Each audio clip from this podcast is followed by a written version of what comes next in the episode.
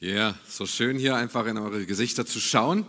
Ähm, heute, diesen Sonntag, starten wir eine neue Serie. Und zwar das Kirche lebt. Äh, das Kirche lebt. Ein paar sind dabei. Und wir merken, dass es gut ist, dass wir diese Serie starten. Und ich hoffe, du bist wirklich begeistert davon, was Gott einfach tut und dass Gott tatsächlich in unserer Kirche lebt und durch dich wirkt. Durch alles, ähm, was er in unser Herz legt. Und ähm, Kirche besteht aus Menschen. Das müssen wir uns auch immer wieder sagen. Kirche besteht aus Menschen, die zusammenkommen, um Gott anzubeten. Und überall, wo Menschen kommen, zusammenkommen, um ihn anzubeten, dann ist er unter uns. Überall, wo Gott unter uns ist, fängt er an, Wunder zu tun. Und wo er auf einmal anfängt, Wunder zu tun, dann merken wir, da ist seine Gegenwart da und da breitet sich tatsächlich Reich Gottes aus. Das, das, das müssen wir uns immer wieder bewusst machen. Wie kommt Gottes Gegenwart? Wenn wir ihn anbeten. Wenn wir ihn anbeten und wenn wir ihn suchen, wenn wir Jesus suchen. Und deshalb lebt Kirche, weil Jesus da ist. Und mit dieser Serie kommt wirklich so ein Wunsch zum Ausdruck für dieses Jahr 2023. Mehr Menschen, mehr wie Jesus. Mehr Menschen, mehr in Beziehung. Mehr Menschen, mehr mit Begeisterung, mehr Menschen, mehr in ihrer Bestimmung, dass sie wirklich dort hineinkommen, dort wirklich hineinleben. Und deshalb lebt Kirche auch nur dann, ja, wenn Jesus im Mittelpunkt ist. Amen. Du darfst ruhig auch mal Amen sagen, ja. Das, das ist wichtig, weil ich brauche die Zustimmung, das, das, sonst mache ich mir gerade Sorgen hier. So.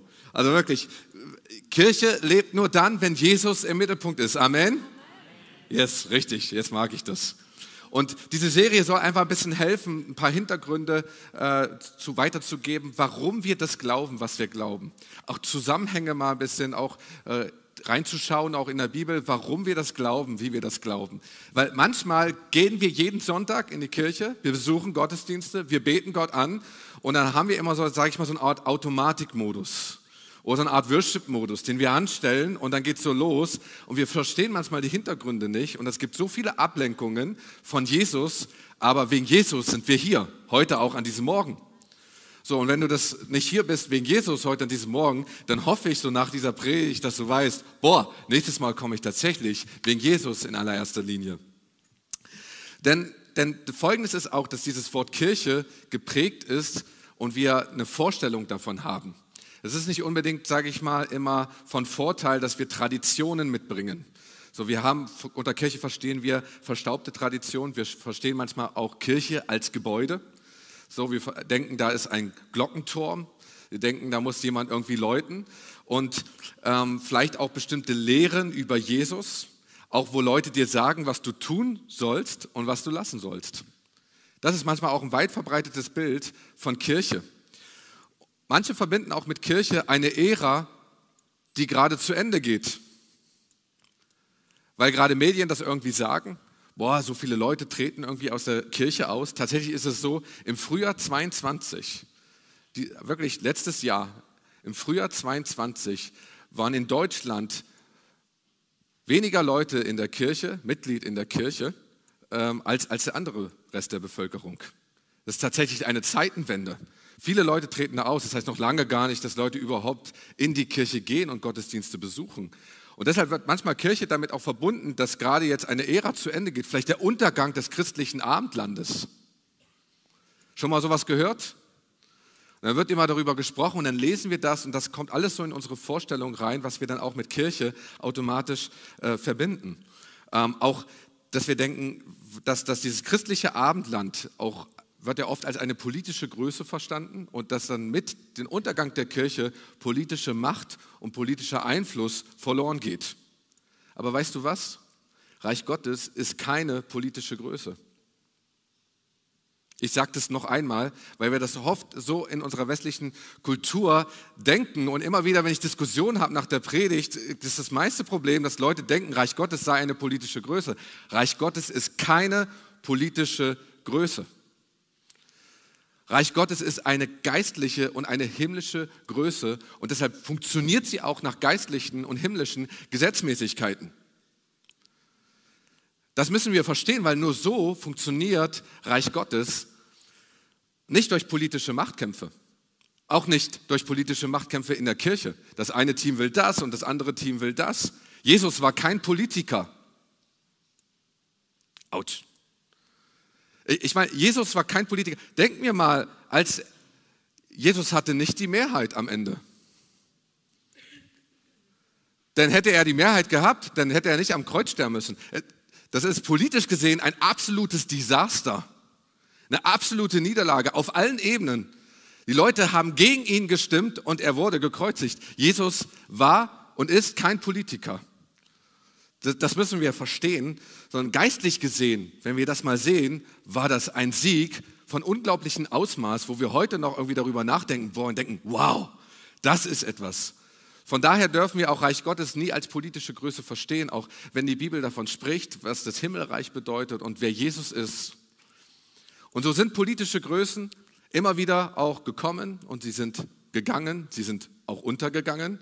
Aber das Reich Gottes hat bis heute nicht nur überdauert, sondern es wächst und es breitet sich aus. Nur so verstehen wir das, warum das passiert. Matthäus 13, Vers 33 heißt es, ähm, mit dem Himmelreich ist es wie mit einem Sauerteig, den eine Frau nahm und unter drei Scheffel Mehl mischte, bis alles durchsäuert war. Hier sehen wir das Prinzip des Sauerteigs. Ein ganz wenig Sauerteig, drei Scheffel Mehl sind 36 Liter Mehl, mal von einer, von einer Maßeinheit. Ein kleines bisschen Sauerteig und wir wissen, wie es endet. Der ganze Teig wird durchsäuert. Das heißt, es braucht zwar eine Zeit, aber das Ergebnis, es steht schon fest. Und so ist es auch mit dem Reich Gottes. Es breitet sich immer weiter aus. Von daher ist hier auch kein Niedergang zu sehen. Und da müssen wir das unterscheiden von der politischen Größe und von der himmlischen Größe, weil das Reich Gottes ist eine himmlische Größe. Deshalb mag ich auch diesen, diese Übersetzung. Königreich ist vielleicht jetzt nicht so dass, dass der, der Begriff, den ich gerne verwende, sondern Himmelreich ist etwas ganz anderes. Und deshalb lebt Kirche. Deshalb lebt Kirche, deshalb leben wir heute noch, weil Jesus in uns lebt. Und was Jesus meinte damit, wo zum ersten Mal er von Kirche sprach, da will ich euch mit hineinnehmen in diese Geschichte, als Jesus unterwegs war mit seiner Gruppe fröhlicher Gesellen äh, auf den Weg nach Caesarea Philippi. Ähm, und da fragte er in Matthäus 16, Vers 13, für wen halten die Leute den Menschensohn? Was gibt es gerade Neues hier? Was sagen die Leute über mich? Äh, ich meine, mutig, mutige Frage. Auch echt gewagt. Mach das mal bei dir irgendwie auf Arbeit, so bist mit deinen Kollegen, der Chef ist irgendwie weg, so, was sagen die Leute über mich? Und es ist spannend, wie die Leute Jesus in Verbindung bringen mit wirklich alten Persönlichkeiten und verstaubten Traditionen. So. Andere denken, er sei der wiedergeborene Johannes der Täufer. Einige denken, er sei Elia. Andere sagen, boah, das ist Jeremia oder ein anderer Prophet, der wieder auferstanden ist. Und daraufhin stellte Jesus die zweite Frage, da heißt es dann in Matthäus 16, Vers 15, ihr aber, was sagt ihr, wer ich bin? Wer antwortete natürlich wieder zuerst? Petrus. Mann, wieder ein Mann der Stunde, ein Mann des Wortes. Und was sagt er? Du bist der Christus, der Sohn des lebendigen Gottes. Und worauf Jesus antwortete, selig bist du, Simon Barjona. Barjona ist übrigens ein ganz spannender Begriff, weil man weiß nicht ganz genau, was es heißt. Man denkt, das ist eine Abkürzung für Johannes, also Sohn Bar, Sohn des Johannes. Aber Barjona ist auch ein Begriff für impulsiv so, und unbeherrscht, wenn man das als Adjektiv nimmt. So, ich denke, wahrscheinlich war das so ein bisschen der Spitzname von Petrus. Manchmal hat man ja auch so, so, so, eine Art Doppeldeutung. Und ich denke mal, dass er diesen Namen bekommen hat. Und so spricht Jesus ihn an. Selig bist du, Simon Barjona. Denn nicht Fleisch und Blut hat dir das offenbart, sondern mein Vater im Himmel. Und ich sage dir, du bist Petrus. Und dann die große Ankündigung. Und auf diesen Felsen werde ich meine Kirche bauen. Und die Tore des Totenreiches werden sie nicht überwältigen. Ich mag diesen Text. Zum ersten Mal kommt hier wirklich dieser Begriff Kirche, griechisch Ekklesia, im Neuen Testament. Leider finde ich hier nicht äh, glücklich übersetzt. So legt auch die irreführende Deutung nahe, dass es Haus des Herrn äh, sein soll oder der Tempel. Aber Jesus sagte hier an diesem Tag kein neues Haus des Herrn voraus. auch keinen neuen Tempel in diesem Sinn als Gebäude. Der Begriff Ecclesia wurde ursprünglich dafür verwendet, um wehrfähige Männer zu sammeln und herauszurufen aus dem Volk. Gerade äh, wenn, wenn der Feind angreift. Das heißt wirklich, du brauchtest Männer, die mussten zu den Mann, äh, Waffen greifen und dann wurden sie wirklich herausgerufen. Ecclesia, aus Eck, heraus und Kaleo, rufen, herausgerufen. Und einige äh, hundert Jahre später verwendet man, man diesen Begriff auch für Zusammenkunft und auch Versammlung. Und immer wieder wird das dort übersetzt. Das Spannende ist auch in Apostelgeschichte 19, Vers 32, wir machen einen kleinen Ausflug, als Paulus in Ephesus war. So, und äh, da waren einige Leute nicht zufrieden, auch gerade ein paar Handwerker, die Götzenbilder dargestellt hatten, also kleine Statuen. Und nun sagte Paulus, hey, ihr müsst Jesus anbeten und nicht mehr die Statuen. Dann haben die gedacht, das kann doch nicht sein. So, und haben sich richtig aufgeregt, weil es ging ja auch um ihr Geschäft und diese ganze Versammlung trat zusammen ne, und die waren richtig lautstark. Und dann heißt es dann in der Apostelgeschichte 19, Vers 32, die Versammlung war in Verwirrung. Da wird das Wort Ekklesia verwendet. Da heißt es nicht, die Kirche war in Verwirrung. Würde keiner so übersetzen. Sondern heißt es, die Versammlung war in Verwirrung. Jesus kündigte, kündigte hier die Gründung einer neuen Versammlung in seinen Namen an und sagt, meine Ekklesia meine Kirche will ich bauen. Das war damals ein absoluter Skandal. Weil, weil rein theologisch der richtige Begriff wäre Synagoge gewesen, wo sich die Leute damals versammelt haben. Aber wäre auch vielleicht politisch korrekt gewesen. Aber Jesus war kein Politiker. Jesus sah ein größeres Bild. Es ging um das Reich Gottes, um das Himmelreich. An Menschen, die sich versammeln um seinen Namen, dass sie zusammenkommen. Er mitten unter ihnen ist. So. Er ruft etwas Neues aus und erfüllt gleichzeitig hiermit die Prophezeiungen, wenn Menschen zusammenkommen, um Jesus anzubeten, dann bin ich mitten unter ihnen. Egal ob Jude, egal ob Grieche, egal welche Hautfarbe, egal welche Sprache, egal welche Hobbys du hast, ja, es geht nur darum, dass der Name Jesus angebetet wird und ausgerufen wird, dann ist er unter ihnen. Das finde ich enorm. Ich sage immer, der Himmel ist auch international von diesem Aspekt her. Und für die Juden war es ja nur damals möglich, die Synagoge, wo nur Juden zusammenkommen konnten. Skandal! Da sagt Jesus sowas. Er will seine Ekklesia bauen. Mit der Berufung der zwölf Jünger durch Jesus beginnt eigentlich auch im Grunde genommen das Verständnis, auch die Gründung dieser Ekklesia. Und wir wissen, die Jünger konnten nicht unterschiedlicher sein. In diesem Zusammenhang wird auch oft verstanden, dass die Kirche auf Petrus aufbaut. Immer wieder, ja, Petrus ist der Gründer der Kirche. Aber ich glaube, dass diese Versammlung, diese Herausgerufenen, die Kirche auf das Bekenntnis von Jesus, von, von Petrus aufbaut. Du bist der Christus. Du bist der Messias, der Sohn des lebendigen Gottes. Das ist ein großer Unterschied. Der Glaube das Bekenntnis an Jesus, den Sohn Gottes und die Geschichte für Petrus wird natürlich neu geschrieben hier in dieser Phase, das ist keine Frage. Petros heißt eigentlich übersetzt Stein, kleiner Stein. Du bist Petros, ein Stein,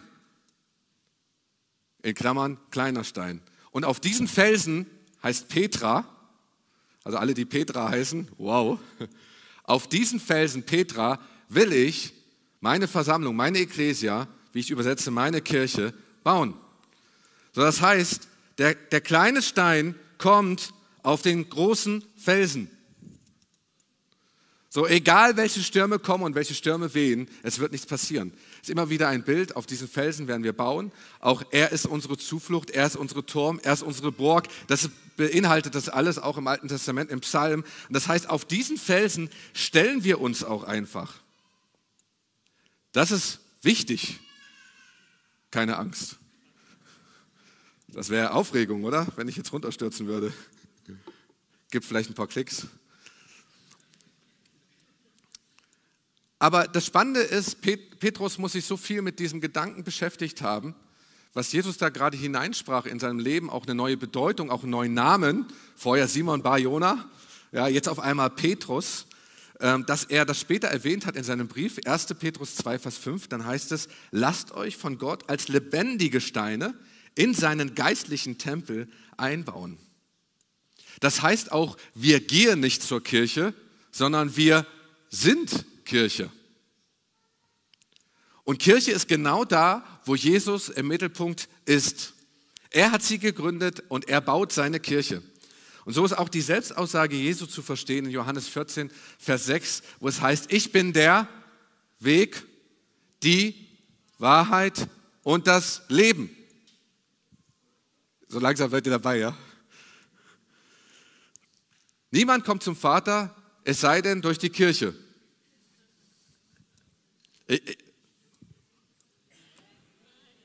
Sondern niemand kommt zum Vater, es sei denn durch. Ja, und mich ist. Yes. Das ist, das ist wichtig. Das ist, das ist wirklich wichtig. Ich weiß, ich wiederhole mich so oft, weil, weil wir diese verstaubten Traditionen in unserem Kopf haben. Das Kirche mit Gebäude und wir, durch die Kirche kommen wir zu Jesus. So ein Quatsch. Sondern Jesus ist der Mittelpunkt. Er baut seine Kirche. Und äh, hier sollten wir unseren Fokus auch neu ausrichten. Jesus ist der Weg. Nicht das Gebäude. Jesus ist der Weg. Das ist auch, ich meine, das heißt auch, Jesus ist mobil. Ganze Mobilität. Mit Jesus sind wir auch unterwegs. Das heißt, nach der Jesu Auferstehung kam der Geist Gottes auf seine Nachfolger, die sich in einem Raum versammelt hatten. Und wir wissen, was passierte. Sie gingen hinaus auf die Straßen Jerusalems. Ja, sie waren unterwegs, ja, und eine Bewegung begann sich zu bewegen durch die Straßen Jerusalems und die Nachricht von Jesus zu verkünden. Erfüllt mit dem Geist des mobilen Gottes waren sie auch mobil. Und wir wissen, dass Gott nie eigentlich diesen einen Tempel wollte, wo sie in Jerusalem angebetet haben, sondern von Anfang an war er in einem Zelt unterwegs, in einer Stiftshütte. Und wenn die Wolke sich erhob, dann erhob sich das Volk. So, und wenn die Wolke wieder lagerte, ne, dann lagerte sich das Volk. Das ist dieses Bild hier auch zu Pfingsten, nachdem Jesus äh, in, in, in, in Himmel aufgefahren ist. Ich meine, da wurde auch keine heilige Einrichtung benötigt. Keine Einrichtung hätte damals überhaupt diese ganze Masse an Leuten, die sich für Jesus entschieden haben, fassen können. 5000 Männer haben sich entschieden. Also was man da sieht an Zahlen, ich sage immer, das ist die erste Megachurch damals in Jerusalem. Die Kirche in Jerusalem war eine große Kirche, wo täglich Menschen hinzugetan wurden. Also kein Gebäude hätte sie auf einmal fassen können. Und wir merken, diese Jesus-Bewegung lag in der Luft. Und bald darauf hatte die Bewegung auch einen Namen und sie hieß nicht Kirche. Man nannte sie auch nicht Christen, sondern man, man nannte diese Bewegung der Weg. Richtig dynamischer Name. Apostelgeschichte 9, Vers 2 können wir es lesen, Anhänger des Weges. Auch wenn Paulus später gefangen genommen wurde, sagt er, ich war auch dann Anhänger des Weges. Und es drückt auch etwas aus, dass wir mit Jesus nicht stehen bleiben sollten. Nicht statisch, sondern immer unterwegs sein sollten. Auf das Kreuz zu. Und das sollte auch immer unser Fokus sein. Immer wieder, wenn wir Jüngerschaft auch dieses Wort nennen, wenn wir Nachfolge mit Jesus betrachten, sind wir mit Jesus tatsächlich unterwegs auf das Kreuz zu. Das ist auch meine Aufgabe als Pastor, nicht zu gucken, was macht mir richtig oder was macht wer falsch, sondern zu gucken, ist jemand auf dem Weg, auf, auf, auf der Weg zu Jesus unterwegs zum Kreuz zu. Einige gehen langsam, ne? einige gehen mal schneller, andere bleiben stehen, aber wir sollten nicht stehen bleiben, lieber langsam gehen. Einige bewegen sich tatsächlich zurück und dann denkst du, oh, das sieht gut aus, wie der einfach mit Jesus lebt, aber eigentlich geht er überhaupt nicht auf das Kreuz zu, sondern bewegt sich weiter weg. Übrigens immer eine spannende Frage, wenn es um die Taufe geht, auch in Taufgesprächen. Das, meine Aufgabe in diesem Gespräch finde ich heraus, ist derjenige oder diejenige, geht, geht er oder sie auf das Kreuz zu. Das ist nicht zu gucken, ist er ready für die Taufe und so weiter, hat er 100 Punkte, um irgendwie zugelassen zu werden, hm, befriedigend so gerade so noch irgendwie durchgekommen. Und das, das, das versuche ich herauszufinden. So, und das, das ist auch Nachfolge. Das frage ich mich manchmal selber. Und manchmal sieht vieles gut aus und denke, oh, eigentlich bin ich gerade stehen geblieben. Und vielleicht bist du an einer Weggabelung und du hast das, das Kreuz gar nicht mehr so auf, auf dem Fokus und auf dem Schirm und willst gerade einen anderen Weg einschlagen. Also von daher sieht er, wie dieser, dieser ähm, damals diese Bewegung einen dynamischen Namen hatte. Dann, Jesus ist die Wahrheit. Wow. Ich meine, das ist ja auch wirklich ein Absolutheitsanspruch. Darf man heute ja fast schon gar nicht mehr so sagen. So, aber wer sofort riesengroße Schlagzeile, darfst du das übersagen? Die Wahrheit.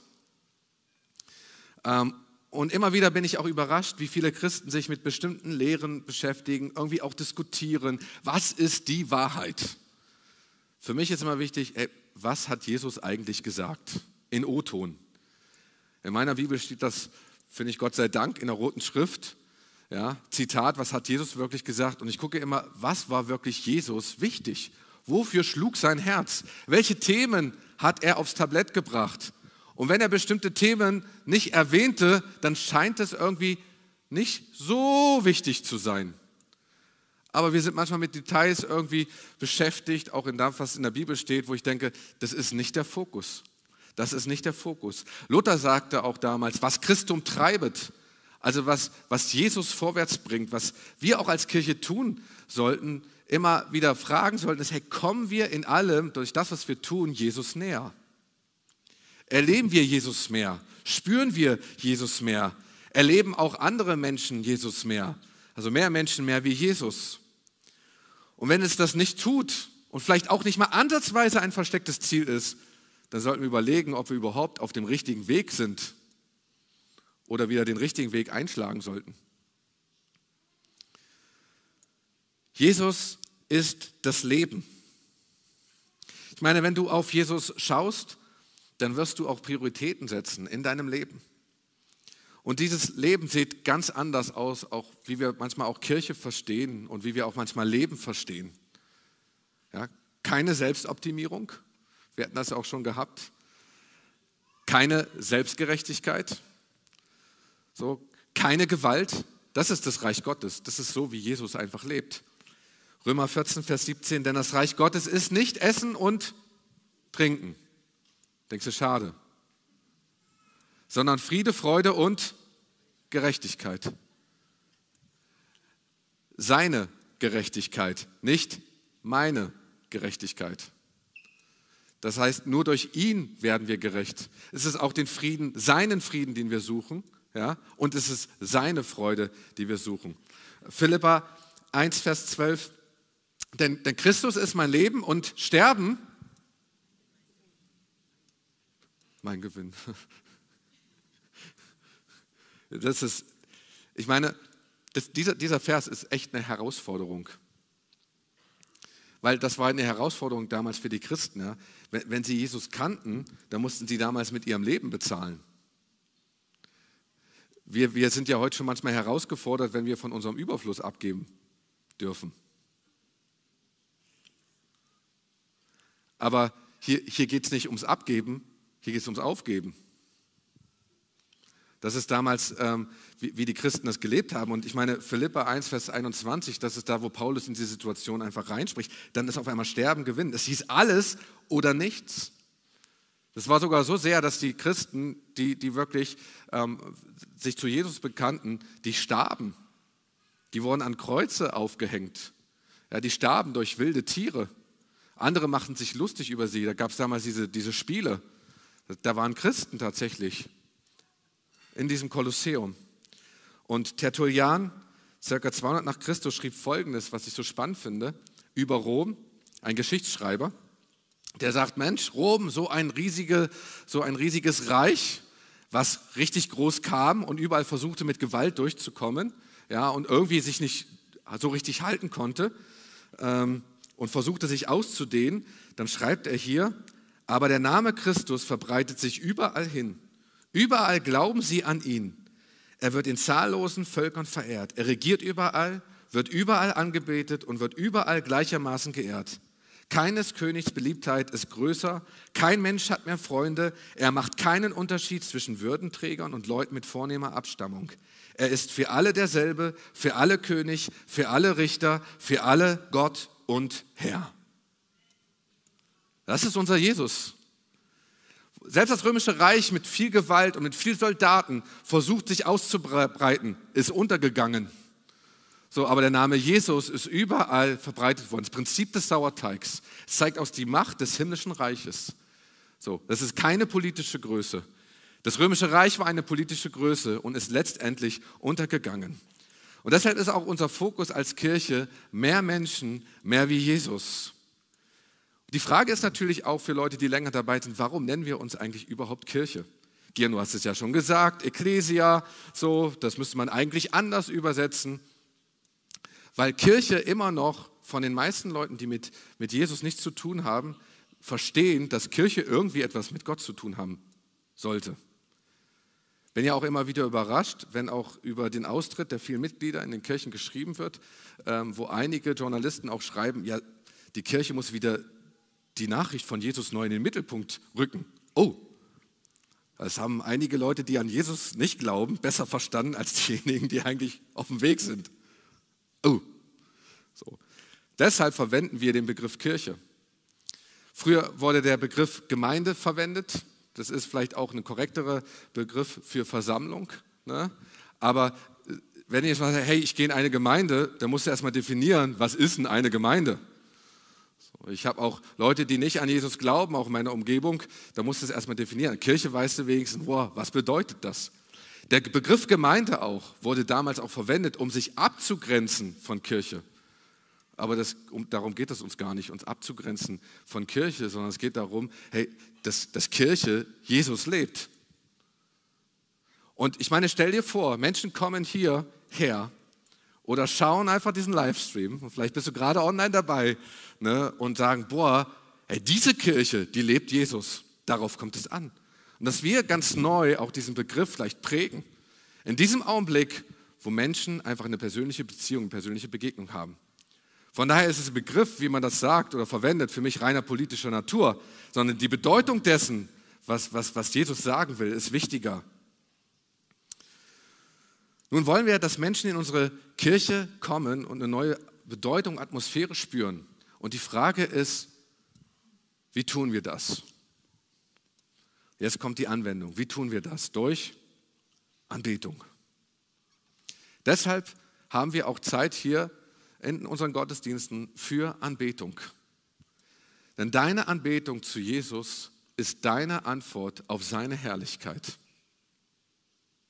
Und das sehen Menschen auch nicht nur hier in den Gottesdiensten, sondern überall, wo sie unterwegs sind. Denn deine Anbetung zu Jesus ist deine Antwort auf seine Herrlichkeit.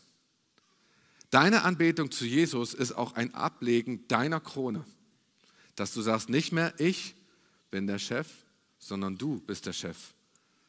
Vorher war ich ein kleiner Stein, so, ne? aber jetzt ja, bin ich auf Fels gebaut. Jetzt stehe ich auch wirklich hier drauf und entscheide mich einfach dafür.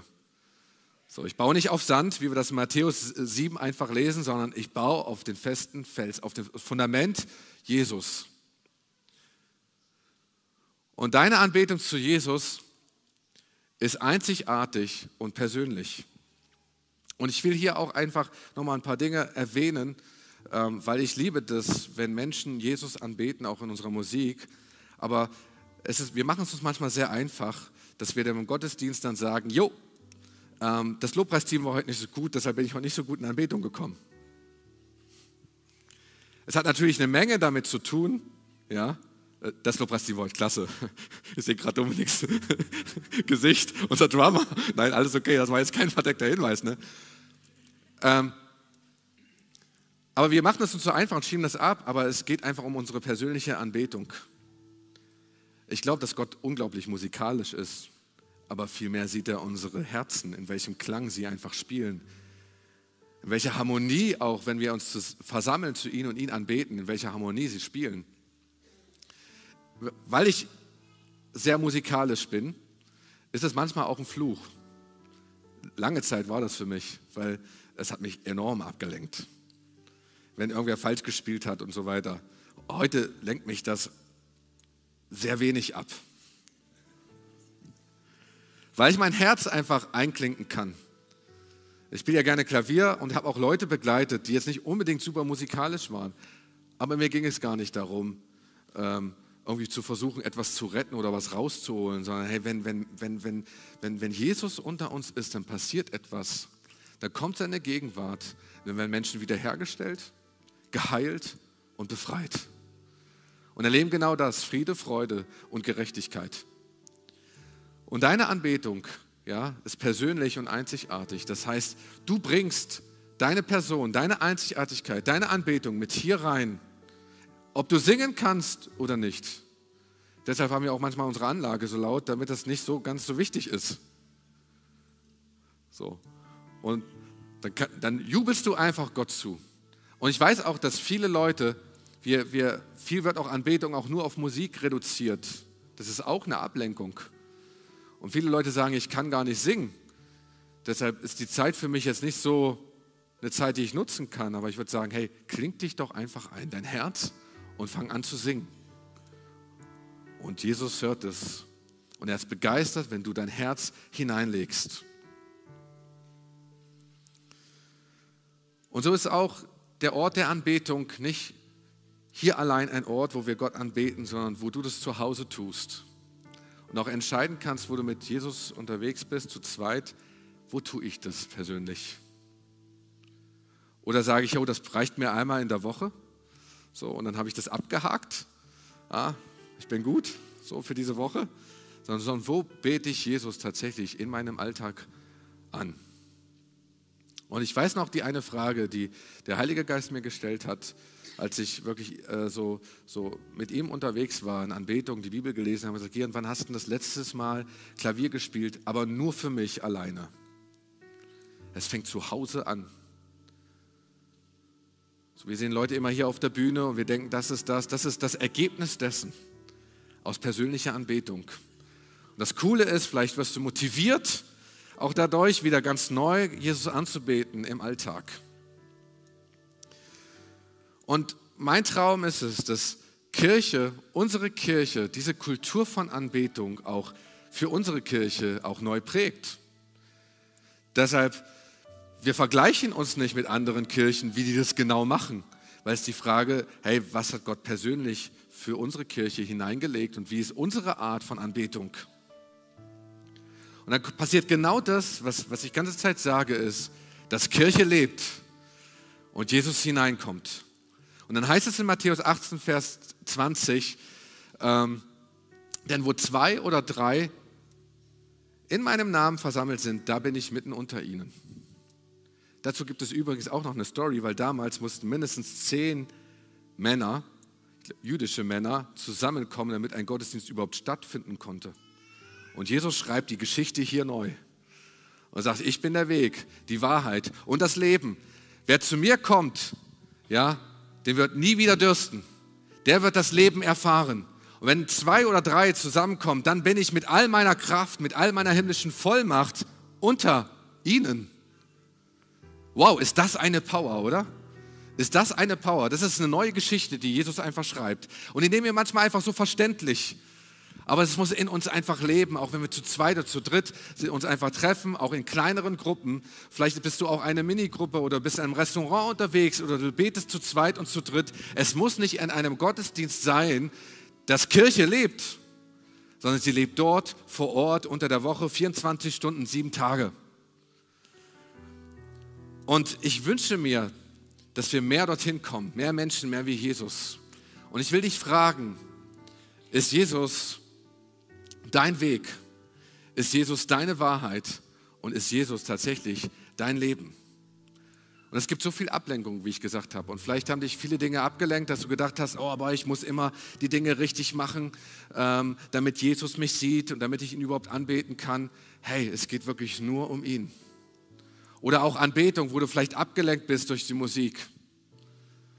Und ich will dich heute ganz neu herausrufen, dort wo du bist. Und Gott ruft dich, dass er dich wirklich herausruft als seine Ekklesia, als seine Versammlung, als seine Kirche. Amen. Dass Kirche lebt. Lass uns einfach unsere Augen schließen. Und ich will dich fragen, wo lässt du dich herausrufen? Wo hast du dich vielleicht sogar bremsen lassen? Komm ganz neu zu ihm. Und vielleicht bist du heute hier und du hast länger diese Gottesdienste besucht und du hast gesagt, so eine Entscheidung für Jesus, die habe ich noch nie in meinem Leben getroffen. Wo ich wirklich sagen kann, boah, ich stehe wirklich auf dem Fels, auf diesen Felsen. Jesus, du bist der Sohn des lebendigen Gottes. Und wenn du diese Entscheidung heute treffen willst, ganz bewusst, dann lade ich dich ein, dort wo du bist, steh doch einfach ganz mutig auf. Du musst nicht nach vorne kommen und sag, ich bin bereit, Jesus, hier bin ich, es geht heute um dich und ich bin da, ich stehe für dich auf. Wenn du das tun willst, dann tu das doch gerade jetzt in diesem Augenblick. Und sag, wow, so mutig bin ich, das tue ich. Ja, vielen Dank, vielen Dank, vielen Dank, vielen Dank. Und lass uns gemeinsam aufstehen alle und einfach dieses Gebet mitsprechen. Weil wir seine Ekklesia sind, seine, seine Versammlung, seine Kirche und diejenigen unterstützen. Und sprich einfach mir nach und sag, Jesus, ich komme jetzt zu dir. Danke, dass du für mich gekommen bist. Ich bringe dir all meine Fehler. Bitte schenke mir die Vergebung meiner Schuld. Ich übergebe dir heute mein Leben Nimm mich so, wie ich bin und mach mich zu einem neuen Menschen. Ich empfange jetzt dein göttliches Leben und bekenne mit meinem Mund, Jesus Christus, du bist mein Herr.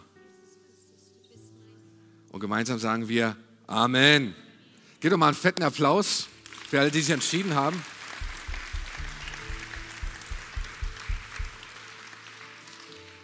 Und als diejenigen, die wir einfach herausgerufen sind, ähm, wollen wir einfach jetzt gemeinsam das Abendmahl feiern. So, ich freue mich einfach auf diese Gelegenheit. Zu meiner Rechten, zu meiner Linken sind, äh, ist jeweils ein Tisch, auch hinten sind Tische. Und gerade jetzt, auch in diesem Augenblick, kannst du dich zu den Tischen begeben. So. Auch online, wenn du dabei bist. Ähm, du hast natürlich die großartige Möglichkeit, wenn du dich gerade jetzt noch nicht vorbereitet hast, auf Pause zu drücken, ja, ein bisschen Brot zu nehmen, Wein zu nehmen, vielleicht auch Traubensaft. Wenn du nichts dabei hast, kannst du auch gerne Wasser nehmen. Ja, und feiere es dort auch einfach vor Ort, zu Hause, zusammen als seine Ekklesia. Und ich will dich ermutigen, auch wenn du ähm, vielleicht das Abendmahl nicht nehmen willst, du musst nicht auf deinem Platz bleiben, geh einfach mit zu den Tischen, sei einfach dabei. So. Und dann wollen wir den einen feiern. Jesus Christus, der für uns gestorben ist und wieder auferstanden ist.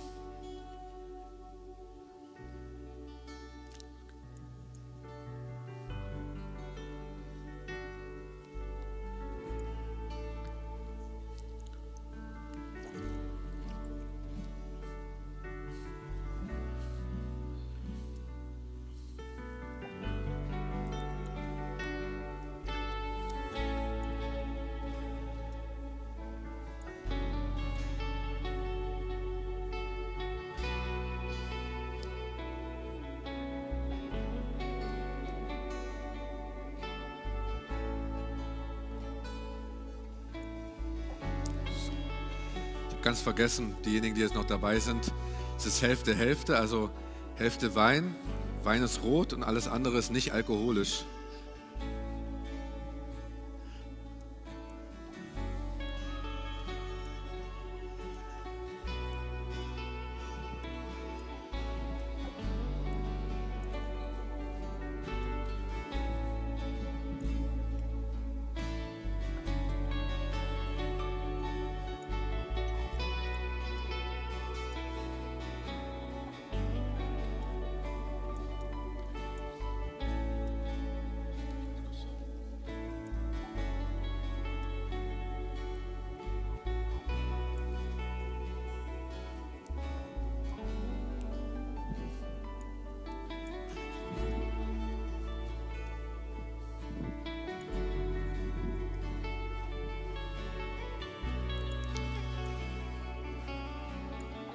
Bevor wir das Abendmahl gemeinsam einnehmen, lese ich den Text aus 1. Korinther 11, Vers 23 äh, bis 26. Da heißt es, das Folgende hat der Herr selbst gesagt. Und ich gebe es euch so weiter, wie ich es empfangen habe, schreibt Paulus. In der Nacht, als er verraten wurde, nahm Jesus, der Herr, einen Laib Brot. Und nachdem er Dank gesagt hatte, brach er ihn und sprach, das ist mein Leib, der für euch hingegeben wird. Tut das zur Erinnerung an mich. Herr, wir danken dir für deinen Leib, den du hingegeben hast, der nicht gebrochen wurde, sondern wirklich, der in einem Stück zusammen war. Du hast dich komplett hingegeben, weil du uns von ganzem Herzen liebst. Herr, und wir danken dir, dass du dein Leben für unseres gegeben hast, für jedes Einzelne hier in diesem Raum. Amen. Und so lass uns gemeinsam das Brot nehmen in Erinnerung daran.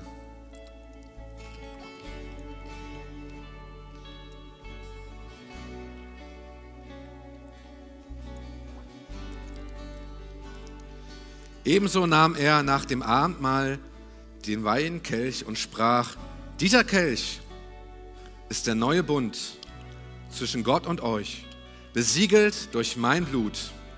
Wann immer ihr daraus trinkt, tut es zur Erinnerung an mich. Jesus, wir danken dir, dass du dein Blut vergossen hast. Und in deinem Blut ist Heilung. Sprech auch gerade jetzt in diesem Augenblick aus, dass durch dein Blut Heilung geworden ist. Körperlich, geistlich, aber dass du komplett Dinge wiederhergestellt hast. Danke dir für die Kraft, die in deinem Blut ist, Herr. Und daran wollen wir uns einfach heute erinnern, auch an deine Kraft deine Kraft, in deiner himmlischen Vollmacht, in der du uns einfach ausgesandt hast. Amen. So lass uns gemeinsam in Erinnerung daran wirklich trinken.